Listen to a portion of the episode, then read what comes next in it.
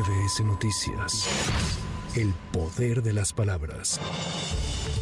El magistrado Reyes Rodríguez Mondragón renunció a la presidencia del Tribunal Electoral del Poder Judicial de la Federación, cargo que asumió el 2 de septiembre de 2021, luego de que fue destituido José Luis Vargas Valdés. Tras una reunión privada realizada la noche de este lunes, la magistrada Mónica Soto Fregoso, así como los magistrados Felipe de la Mata Pizaña, Felipe Fuentes Barrera y el propio Rodríguez Mondragón acordaron que la dimisión será efectiva a partir del 31 de diciembre de este año. Una vez que se separe del cargo, se definirá quién ocupará la presidencia del máximo tribunal en materia electoral.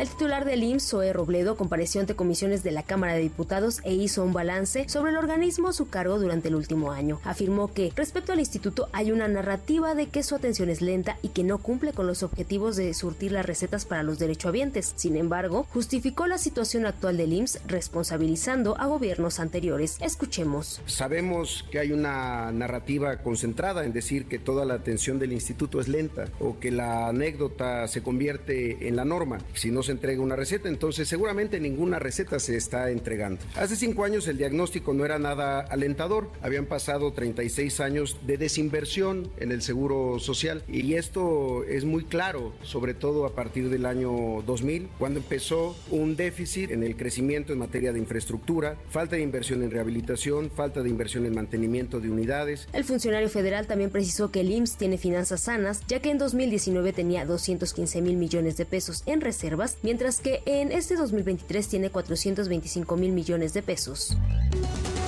El presidente Andrés Manuel López Obrador se dijo listo para inaugurar la primera etapa del tren Maya Campeche-Cancún el próximo viernes. El servicio de transporte de pasajeros iniciará el próximo sábado 16 de diciembre en el tramo San Francisco a Cancún. El director general de la empresa Tren Maya SADCB, Oscar David Lozano, explicó que el primer tren saldrá a las 7 de la mañana y el segundo a las 11 de la mañana desde Cancún y Campeche respectivamente. Por otro lado, la gobernadora de Quintana Roo, Mara Lazama, compartió con empresarios y socios de la Cámara de Comercio de México en Italia, así como turoperadores, hoteleros, agencias de viajes y representantes de aerolíneas, los exitosos resultados en materia turística del Estado, además de la proyección que tendrá el Tren Maya y el nuevo aeropuerto de Tulum como parte de los detonantes que llevarán al éxito turístico a los 12 destinos del Caribe mexicano.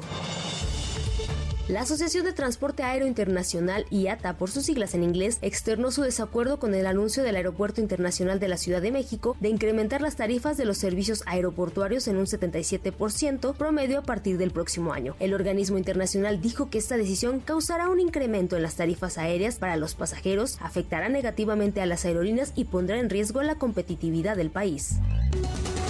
La gobernadora del Estado de México, Delfina Gómez Álvarez, visitó este lunes el municipio de Texcaltitlán, donde el pasado viernes pobladores se enfrentaron a integrantes del crimen organizado, dejando un saldo de 14 personas fallecidas. Acompañada del secretario general de gobierno mexiquense, Horacio Duarte Olivares, Gómez Álvarez dijo que emprenderá acciones para el desarrollo de esta región del Estado y que no estará alejada de la población.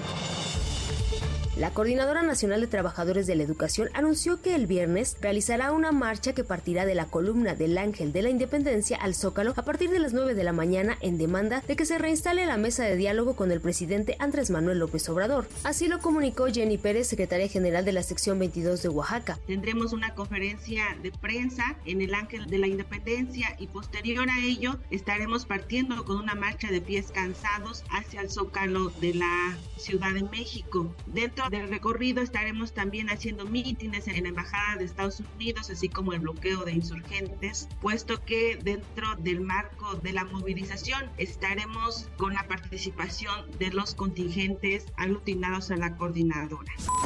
Los integrantes de la fueron citados para este martes en las instalaciones de la Secretaría de Gobernación para discutir solamente dos temas, propuestas para las modificaciones a la ley del ISTE y a la reforma educativa. Sin embargo, los docentes exigen que se aborden otros asuntos y que asistan autoridades de primer nivel, por ello anticiparon que no asistirán.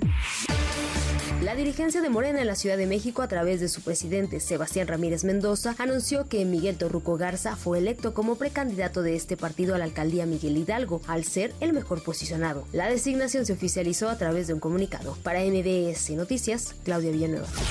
MBS Noticias. El poder de las palabras.